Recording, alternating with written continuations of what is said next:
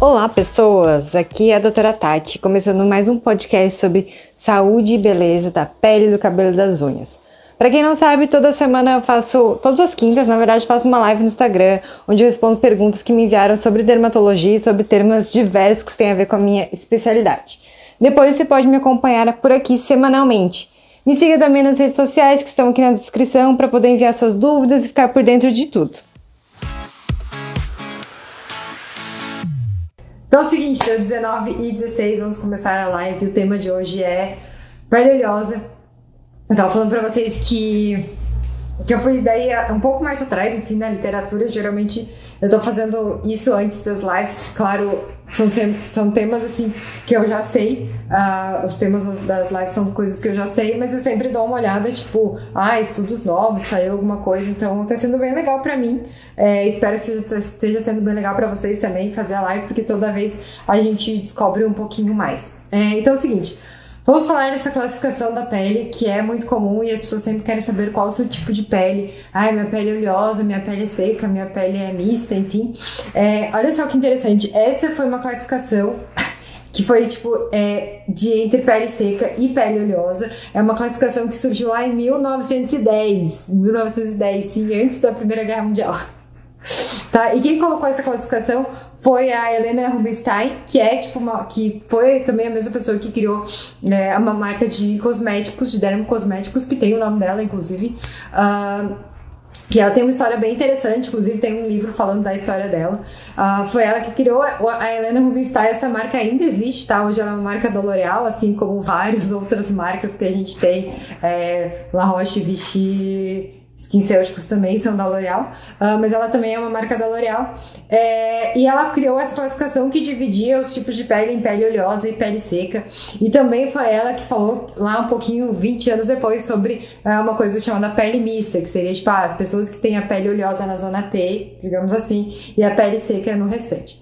Então essa é uma coisa muito, muito antiga. Desde então, é, a gente evoluiu bastante nos conhecimentos em relação à fisiopatologia da pele. Então, por que, que eu vou falar para vocês que ao longo da, do, da live hoje eu vou falar, vocês vão descobrir que a pele oleosa não é o contrário de pele seca. Então, a pele pode ser as duas coisas ao mesmo tempo, tá? Então, certo mesmo seria a gente dividir é, pele oleosa e não oleosa, pele seca e não seca, né? Então, Vamos lá, então essa foi uma das classificações. A gente tem vários outros tipos de classificação do tipo de pele, uh, de coloração, de tendência a ter mais mancha, de tendência a ter mais cicatriz. Mas falando especificamente nessa questão de oleosidade, ressecamento, hidratação da pele, a gente tem uma classificação também ali, uh, que é uma classificação de Bauman, que é, vem de um livro, que é um livro, inclusive, não é um livro médico, é um livro para a população em geral. O livro chama Skin Type Solution.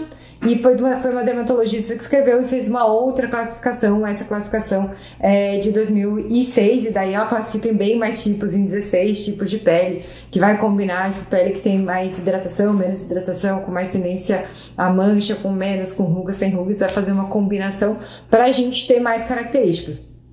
Então, quanto mais a gente souber dos detalhes da pele, mais uh, específico a gente consegue fazer os tratamentos. Então, se a gente for olhar, é, tem trabalhos mais recentes é, fazendo, querendo fazer coisas assim muito mais específicas além da avaliação clínica, uma avaliação é, epigenética, assim, tipo de mais detalhes, porque duas pessoas com pele podem é, não reagir da mesma forma, né, do mesmo produto. Então, se a gente tivesse esse conhecimento mais profundamente, e provavelmente no futuro a gente vai ter isso, é, não só sobre as medicações que a gente passa na pele, digamos assim, dermocosméticos, mas também sobre coisas, medicação via oral, né, porque tem gente que reage bem ou reage mal a uma medicação via oral, e tem coisas é, bem é, pequenas, assim, características individuais de cada um, que a gente chama às vezes de idiosincrasia, que é tipo uma coisa que a gente não sabia antes, mas tem um motivo uh, e cada vez mais sabe mais sobre isso. Então, cada vez uh, os tratamentos vão ficar mais específicos para aquela pessoa e menos generalizados. Uhum.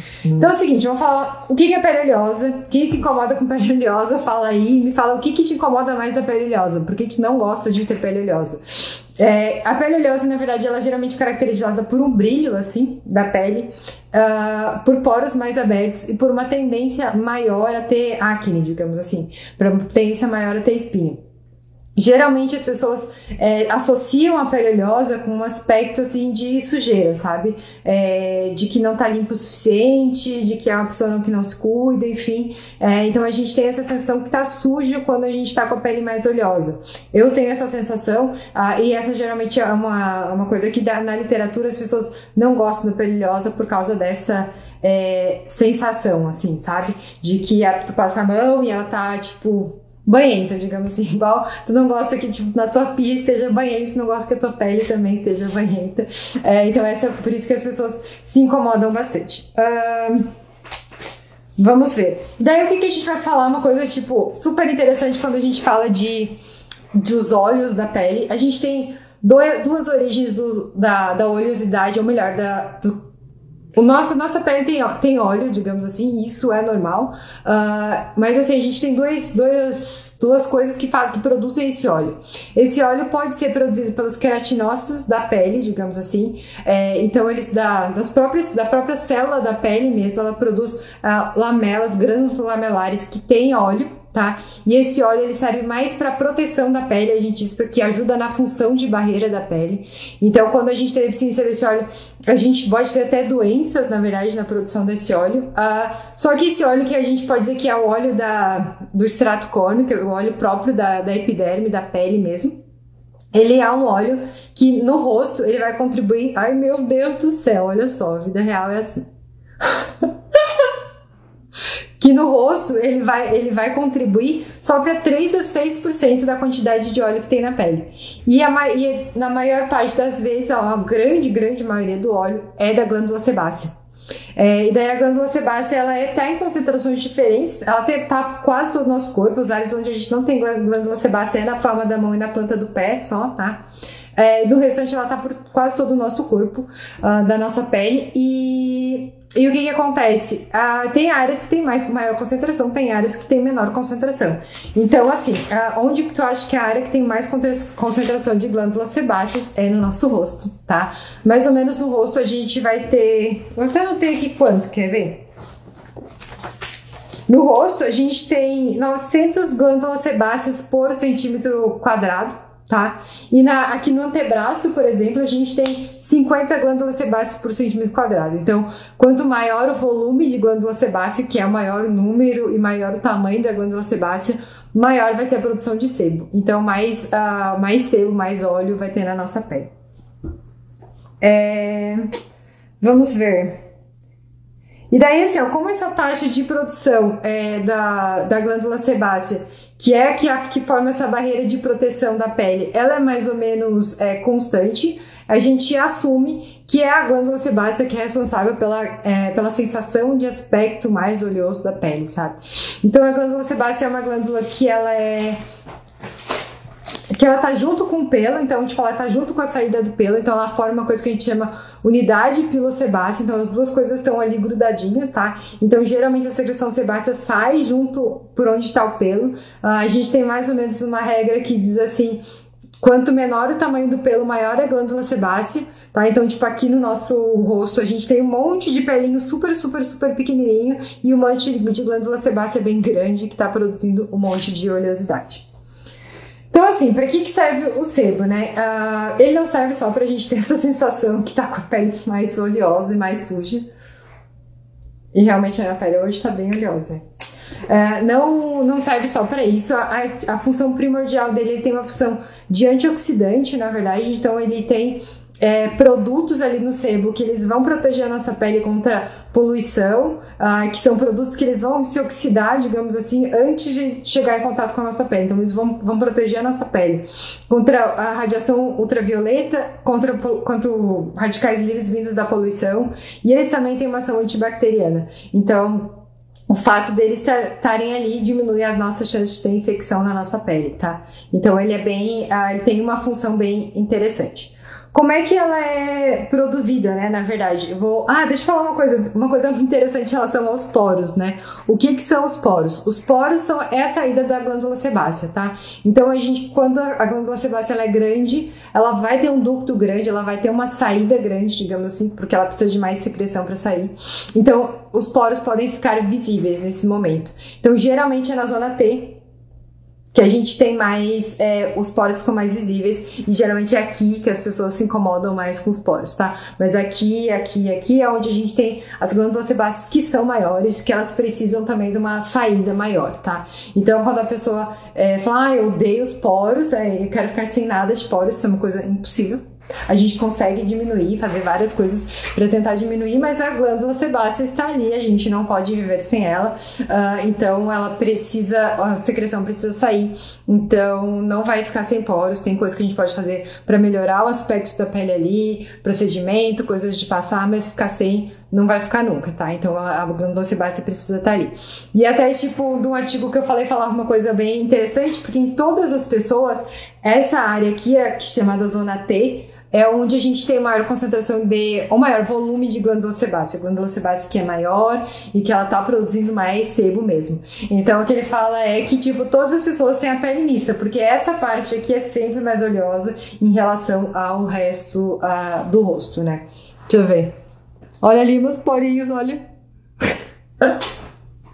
Ai, gente, a vida real não é fácil.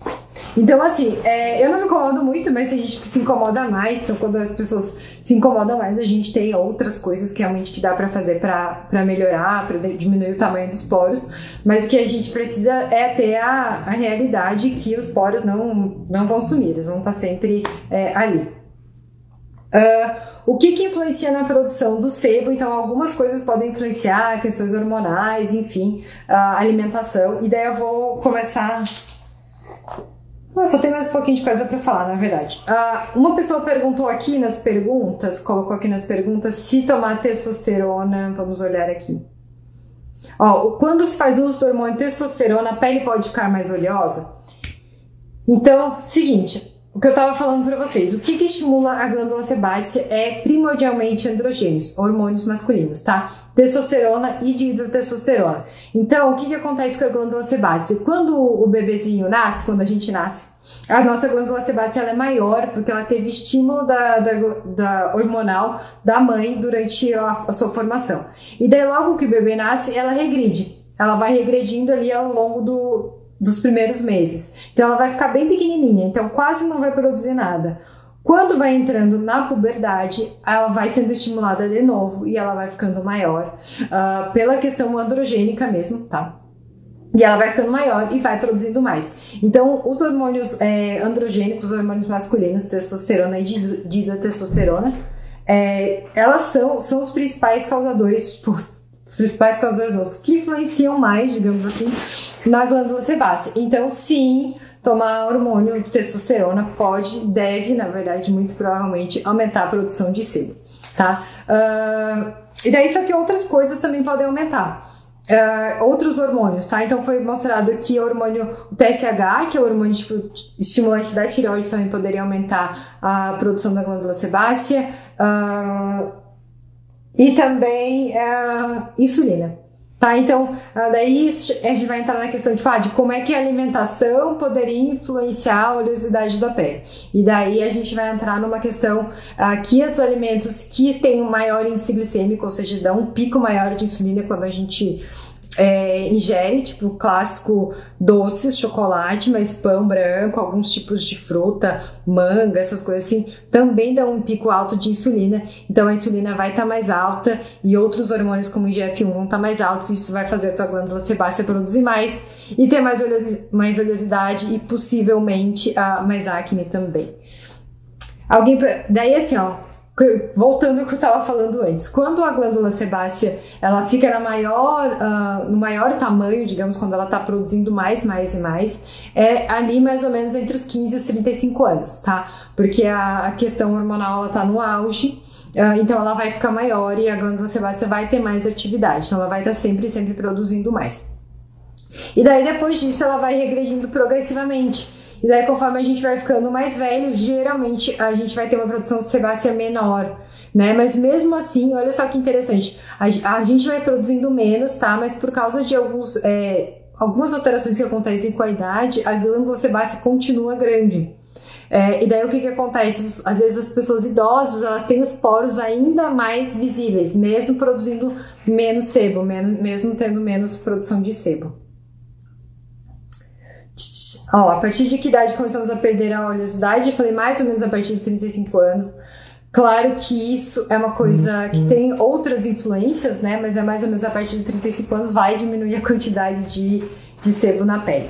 É, então, assim, eu tava falando dessa questão bem importante que é uma questão dos andrógenos, então que eles podem realmente piorar a oleosidade e por isso que a oleosidade chega ali depois que chega na adolescência, porque começou a funcionar é, a adrenal nas mulheres e o testículo nos homens produzindo mais esse tipo de hormônio. Um, então, eu tava falando dessas coisas, então, tipo, é, alimentos que aumentam o índice glicêmico e derivados do leite também são coisas que elas pod que podem aumentar a insulina e também podem piorar a acne.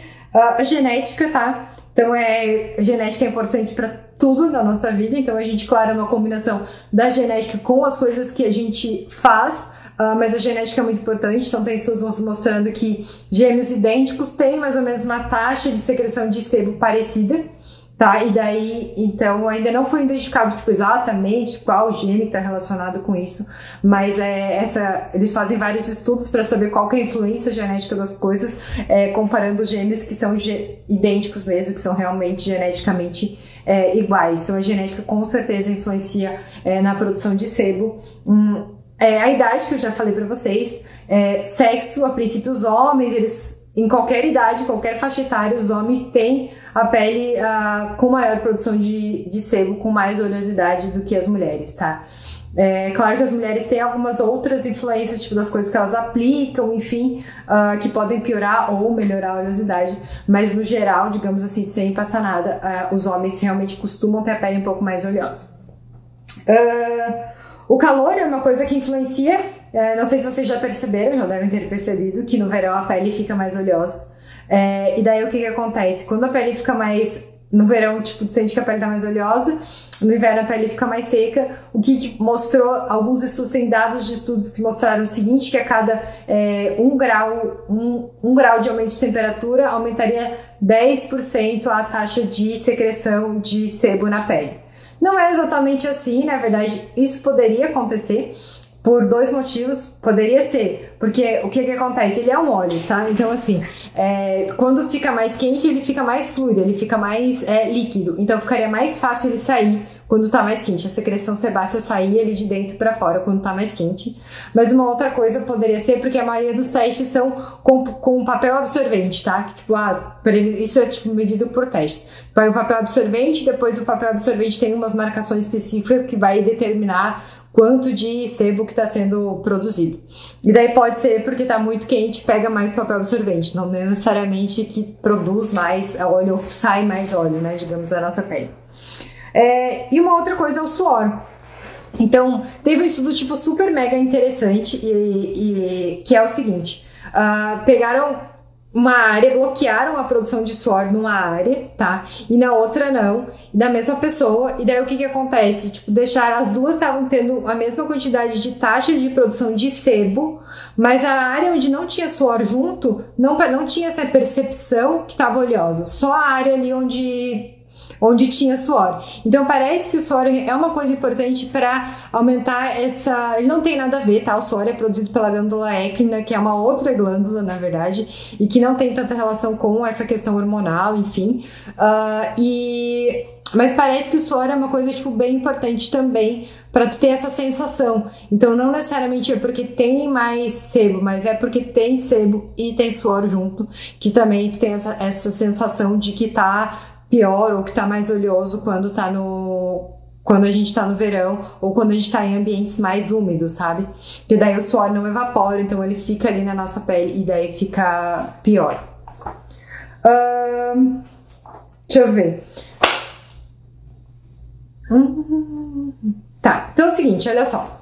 Por que, que eu tava falando aquela coisa que é da pele seca e da pele oleosa? Porque que uma não é, tipo, o contrário da outra.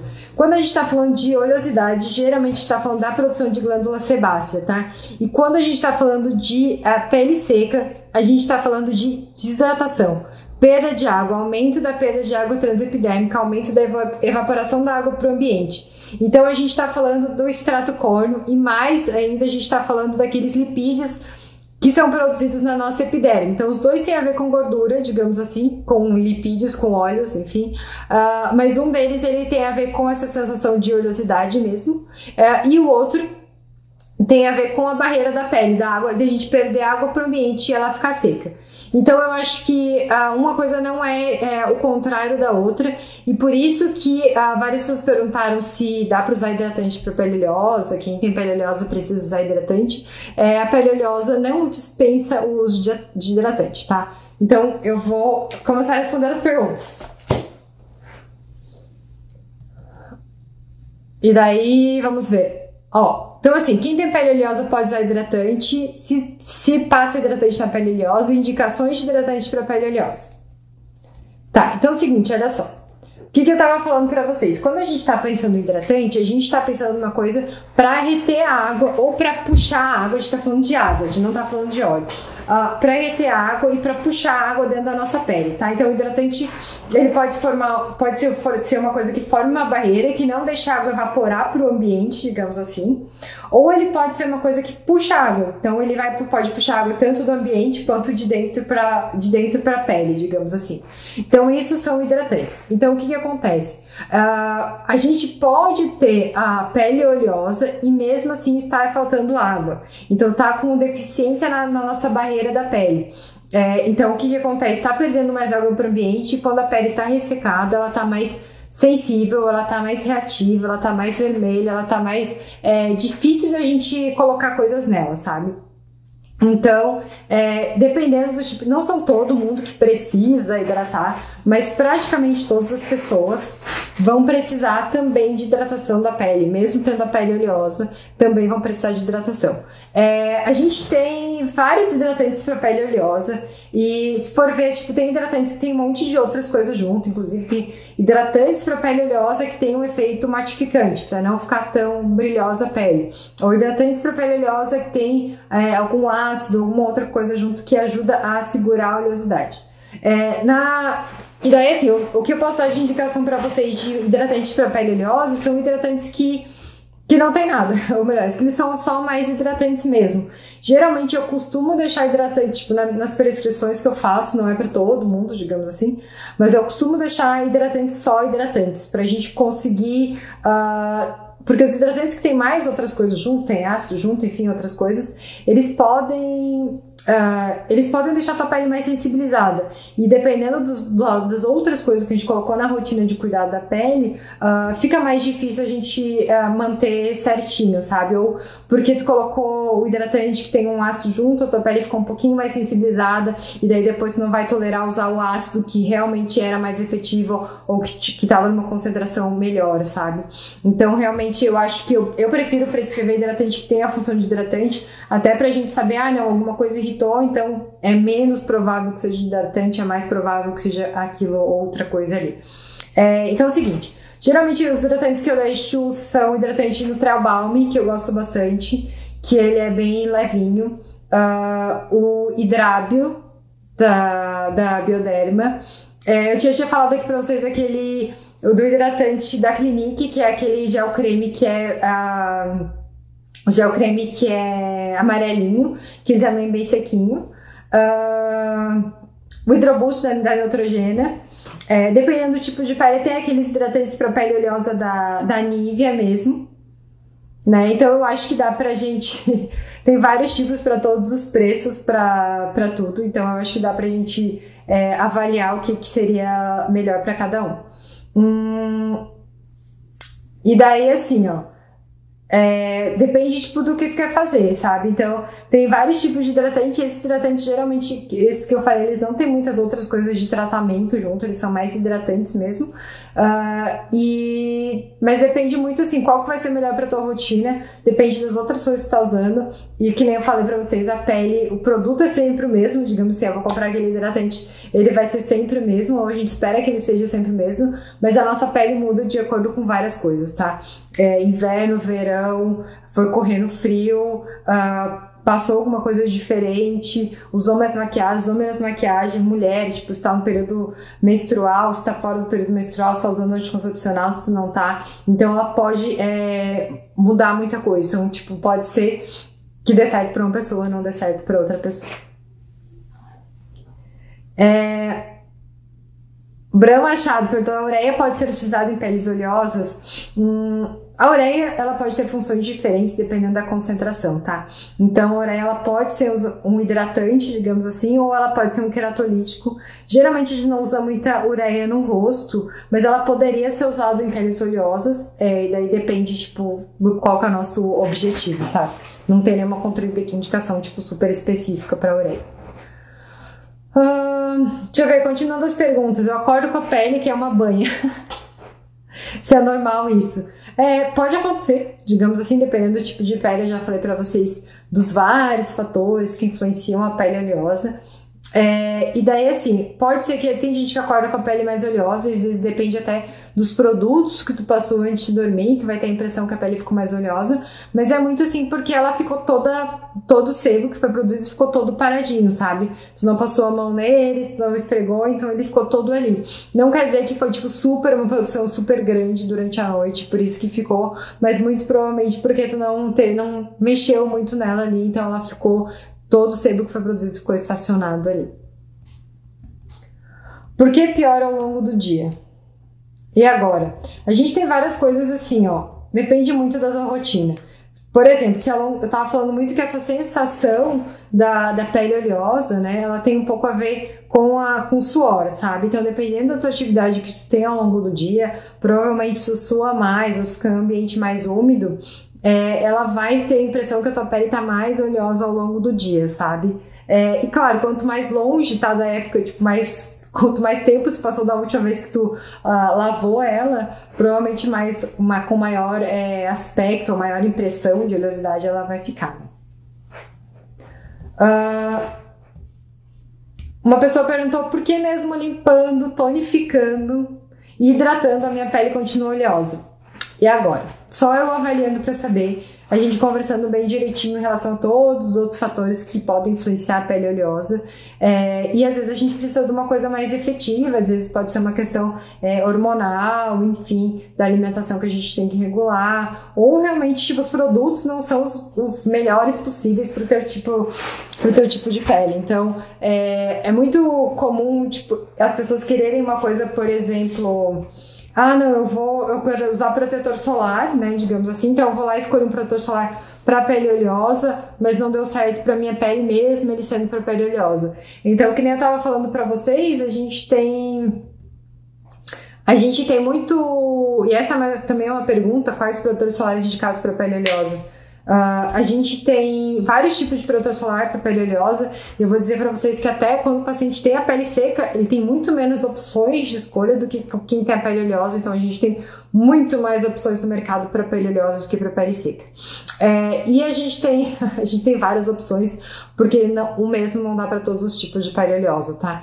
Então depende muito do ambiente que ela tá, é, da, dos outros fatores ali que a gente já mencionou, é, das outras coisas que ela usa no skincare uh, e uma coisa individual mesmo, tá? Então é, pele oleosa às vezes a gente precisa testar e daí não tem jeito. Protetor solar uh, precisa testar Uh, tem protetores solares que são mais secos, digamos assim, tem, e daí tipo, são até às vezes meio difíceis de espalhar. Eu, eu acho que, por exemplo, hum, o Minnesol Oil Control é uma linha que é que as pessoas geralmente gostam bastante quem tem pele oleosa, que é uma linha da Neostrata.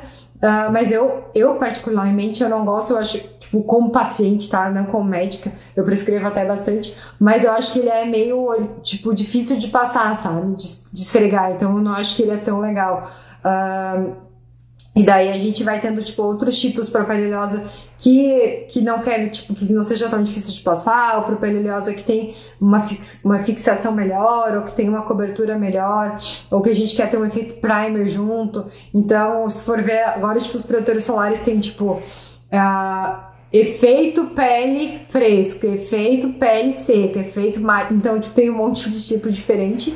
É, e realmente a gente, em relação ao protetor solar, ele é uma coisa que tu precisa testar para saber. Não tem como, tipo, não é uma coisa que tem um que vai dar para todo mundo. Que nem eu falei, eu acho que essa linha da Neostrata Oil Control, ele é bem sequinho. geralmente os pacientes gostam dele, mas também tem pacientes que, que têm pele oleosa e que eles acham que é muito seco, enfim, então é, depende de, de cada um. Uh, então, realmente não desiste. Se tu tem, se não encontrou teu produtor solar ideal, não desiste, porque tem muitos tipos de produtor solar pele oleosa, algum com certeza vai dar certo.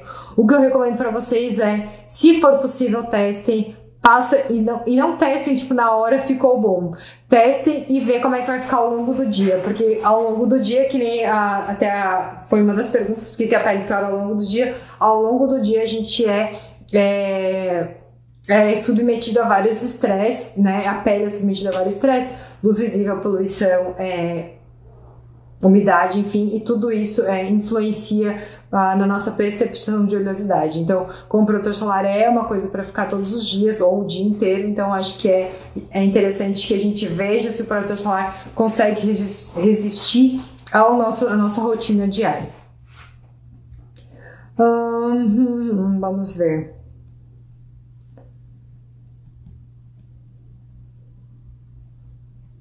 Pode usar tônico, alguém perguntou, esse soro fisiológico serve para hidratar a pele. É, então eu fiz ali até um post falando sobre tônicos, né? Então é, tônico tem alguns tônicos tem uma ação para segurar a oleosidade, né? Para tirar um pouco o sebo da pele. Claro que ele continua sendo produzido, então isso não é uma cura do, do nosso problema. Mas é, se tem essa queixa realmente de oleosidade, é possível usar tônico. Uh, só realmente a gente precisa não usar muito, porque senão a gente pode ter uma quebra da barreira da pele e daí, além disso, ter ressecamento junto, né? Tipo, desidratação da pele junto. Uh, o que mais que Ah, tá, esse poderia usar soro fisiológico para limpar a pele, isso. Para hidratar a pele. Então, assim, o soro fisiológico não hidrata a pele. É, na verdade, assim, não tem um hidratante, né? Um hidratante, uma coisa que tu compra para hidratar a pele, ele pode funcionar que nem eu falei para vocês, por oclusão, né? Que é tipo não deixar realmente a água evaporar para o ambiente. Uh, ele pode ser um umectante, que é uma coisa que que puxa a água, tá? Tanto de dentro como para tanto de dentro como para fora. Ou ele pode ser um emoliente então, o emoliente é uma coisa que vai melhorar as irregularidades da pele, então vai, vai melhorar também a função de barreira. Então, geralmente o hidratante tem um pouquinho de cada um, tá? Quando tu compra um hidratante, ele não costuma ser uma coisa só, ah, ele costuma ser um conjunto disso, e o soro fisiológico não faz nada disso, é muito Tipo, ele não vai penetrar na tua pele, talvez ele tenha é, uma sensação de alívio na hora que tu passe, de hidratação na hora que tu passe, mas ele não vai ter uma função de hidratação, tipo, de longo prazo. Uh, tem como melhorar os cravinhos brancos? Hum, os cravinhos brancos, será que são cistos de milho? Então, tipo, em relação tanto aos cistos de milho como é, os cravos propriamente ditos, né, que pode ser, os comedões podem ser abertos e fechados, é, eles têm uma coisa genética importante, mas tem como a gente melhorar, tanto de com coisas de passar, uh, mas especificamente se a gente está falando dos cistos, às vezes a gente precisa tirar manualmente, é, lá um por um realmente tirar, mas é interessante a gente manter alguma coisa de passar, porque isso já tem a tendência é, e a gente for ficar tirando sempre é uma coisa, uma luta sem fim. Então é interessante ser uma coisa do dia a dia. Uh, qual produto devo usar? Base, maquiagem e produto para diminuir a oleosidade da pele. Mas se fosse assim tão fácil a vida, né, gente? Assim, ó, qualquer e outra pessoa perguntou se qualquer marca de base serve. Não serve, né, gente? Qualquer marca de base não.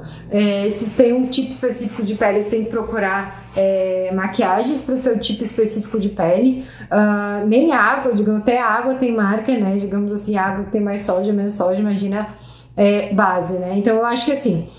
É, é difícil dizer, tipo, é da mesma forma que o protetor solar, com certeza tem uma base que pessoas com pele oleosa gostam e duas pessoas com pele oleosa uma gosta, outra odeia.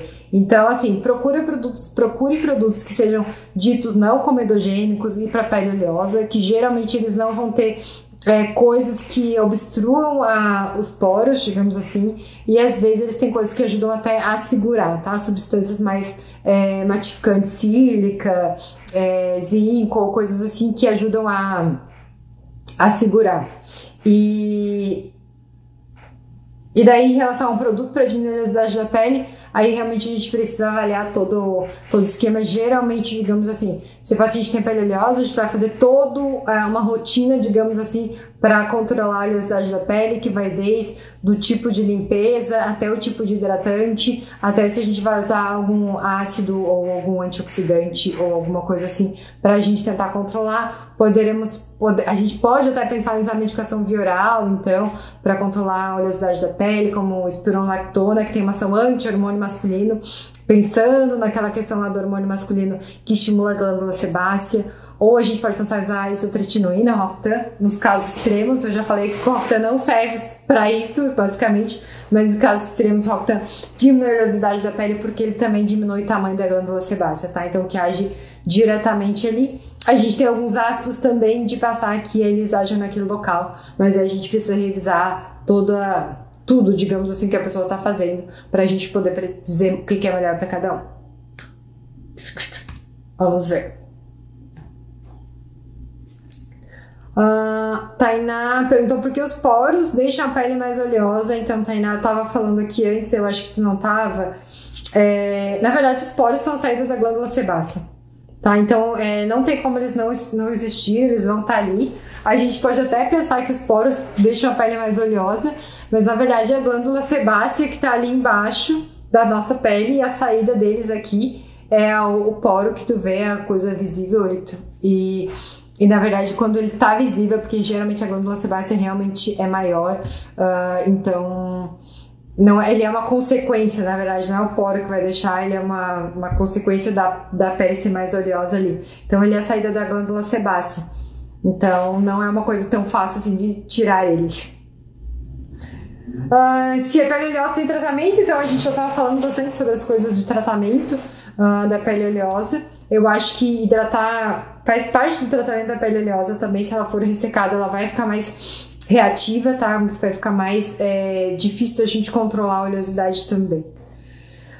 Uh, passar argila duas vezes na semana, intercalando uma verde e uma branca, é correto? Ajuda?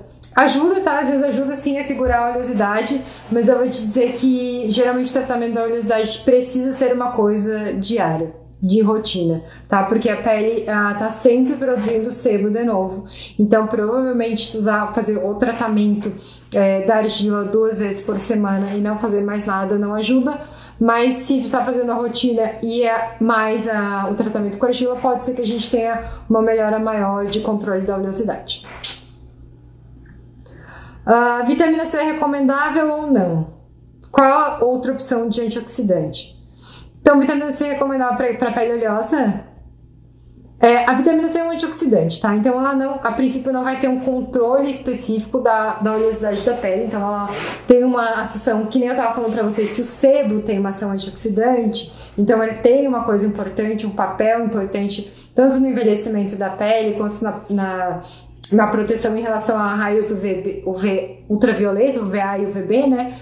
No câncer de pele. Uh, a vitamina C também é um antioxidante. É, então, exatamente para a oleosidade, ela não tem tanto uma indicação. Se você está pensando na, na, questão antioxidante dela, é, daria para usar, não teria nenhum problema paciente com pele oleosa usar a vitamina C. O que a gente tem que prestar atenção é o veículo onde a vitamina C está incluída, digamos assim, onde ela está nadando, né? Porque às vezes não é incomum ter veículos que são mais oleosos, tá? Então, ela está tá mergulhado, digamos assim, tá junto com produtos que são um pouco mais oleosos. Então, é isso, a vitamina C, C em si não é o problema, mas outras coisas podem ser, pode deixar a pele um pouco mais oleosa mesmo. As outras coisas que vêm junto com a vitamina C. Um, o Cleansing Oil ajuda a controlar o excesso de oleosidade ou piora a situação? É, então ele é uma forma de limpar, tá? Então se, se tu não colocou cleansing oil, eu geralmente deixo para quase todos os pacientes, tá? É, a não ser que que eles sejam muito. que eu sei que eles não vão fazer porque é um passo a mais na rotina, é um tempo a mais que leva, é, senão eu acabo deixando porque eu acho que ele ajuda a limpar melhor a pele mesmo. É, e ele tira mais oleosidade quando tu vai limpar, tá? Então, porque ele vai tirar as coisas que são mais oleosas, inclusive o sebo. É, eu não acho que ele piora nem melhora.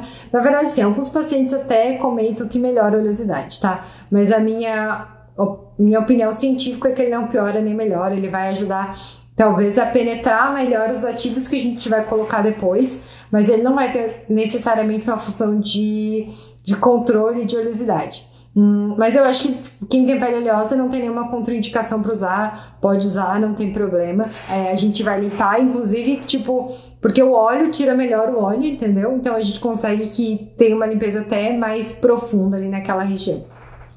Naquele momento, né, que a gente vai usar cleansing óleo.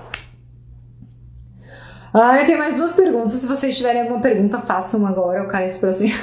uh, vocês façam agora para eu poder responder. Uh, e daí, assim, ó, alguém perguntou como o mau funcionamento do intestino pode estar associado à acne. Hum, isso é uma coisa mais recente, mais controversa. Então, a princípio, é, o mau funcionamento do intestino poderia, digamos assim, estar tá associado a uma inflamação, a microinflamação sistêmica, né?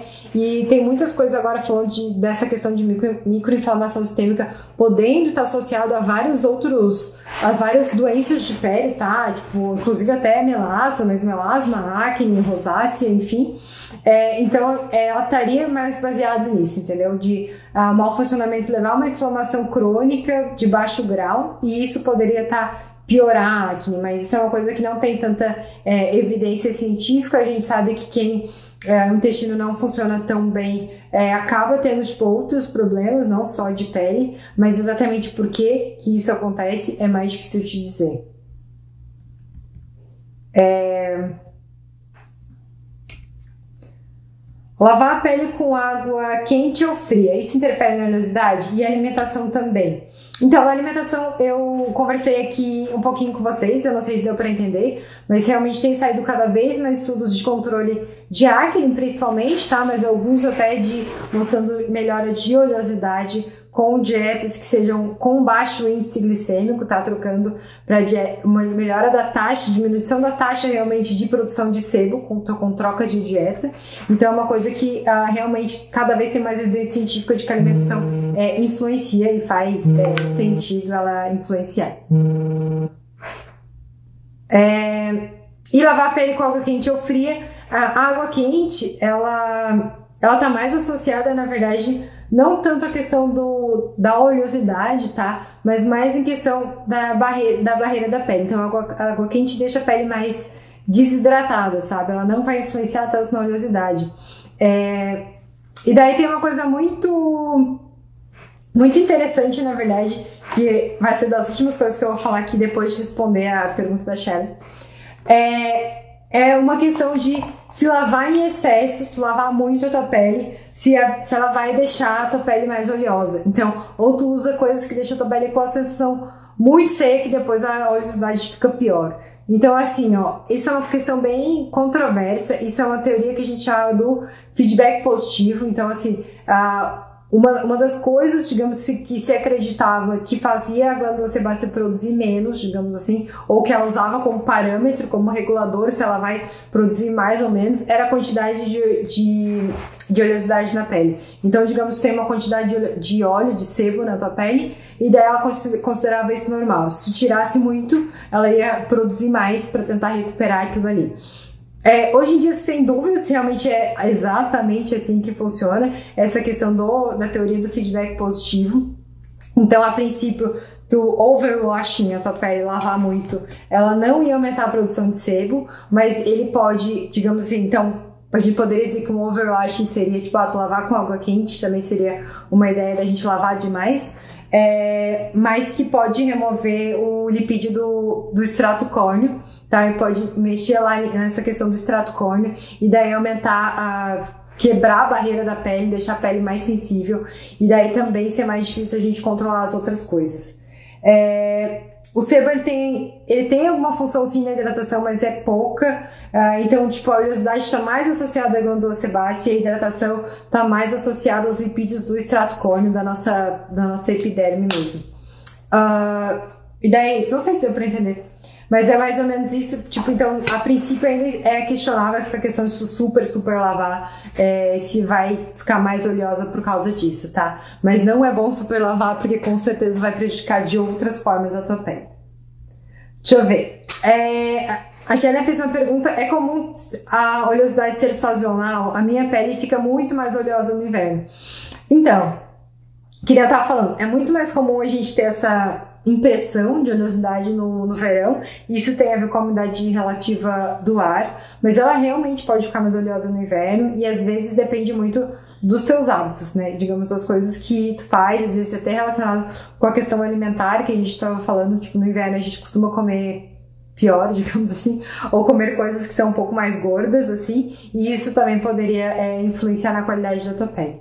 Claro que existem outras coisas, né, individuais, fatores individuais, mas realmente, tipo, não é incomum a oleosidade ter, tipo, picos maiores e menores, tá? Então, que pode ser influenciada por vários fatores de todas aquelas coisas que eu já falei por aqui, que vão é, mexer ali na atividade da, tua, da glândula sebácea. Mas poderia ser no inverno, poderia estar relacionado com alimentação, poderia estar relacionado com o tipo de produto que usa no inverno. Então a gente precisaria discutir. Mas ela pode piorar de qualquer maneira. Eu sei que ela não é sempre igual. É mais, é mais fácil ela ser mais, tipo, é, digamos, sazonal ou mudar ali de acordo com várias coisas, do que ao contrário ela sempre ser estável. Então ela pode influenciar com um monte de coisa. É, certo, já deixa eu falar para vocês, é, a opção que foi mais voltada para próxima live foi skincare, erros e dúvidas comuns. É, então acho que eu acho que é um tema bem legal. Na verdade, todos os temas que eu, que eu coloquei ali para votar na enquete eu acho que são bem legais. Mas em relação especificamente ao skincare, eu acho que bastante gente tem dúvida. E até em relação aos meus pacientes mesmo, aqui eu não sei se quem já veio consultar comigo talvez já tenha visto que eu tenho o costume de colocar os produtos, depois colocar tipo rotina, manhã 1, 2, 3, 4, 5 e noite 1, 2, 3, 4, 5, enfim, mil. Quantos itens for pra fazer pra pessoa conseguir entender mais fácil tipo a ordem dos produtos, porque ah, no começo é realmente difícil para não ter que ficar tipo, olhando uma coisa por uma para fazer, mas mesmo assim às vezes as pessoas têm dúvida de como é que é, como é, que é para usar mesmo estando escrito ali. Então, se você for meu paciente ou não for, é, vocês podem pode aproveitar para mandar perguntas ali e daí na próxima live a gente fala, vai falar sobre skincare, certo? Beijo, obrigada pela companhia de vocês, tchau.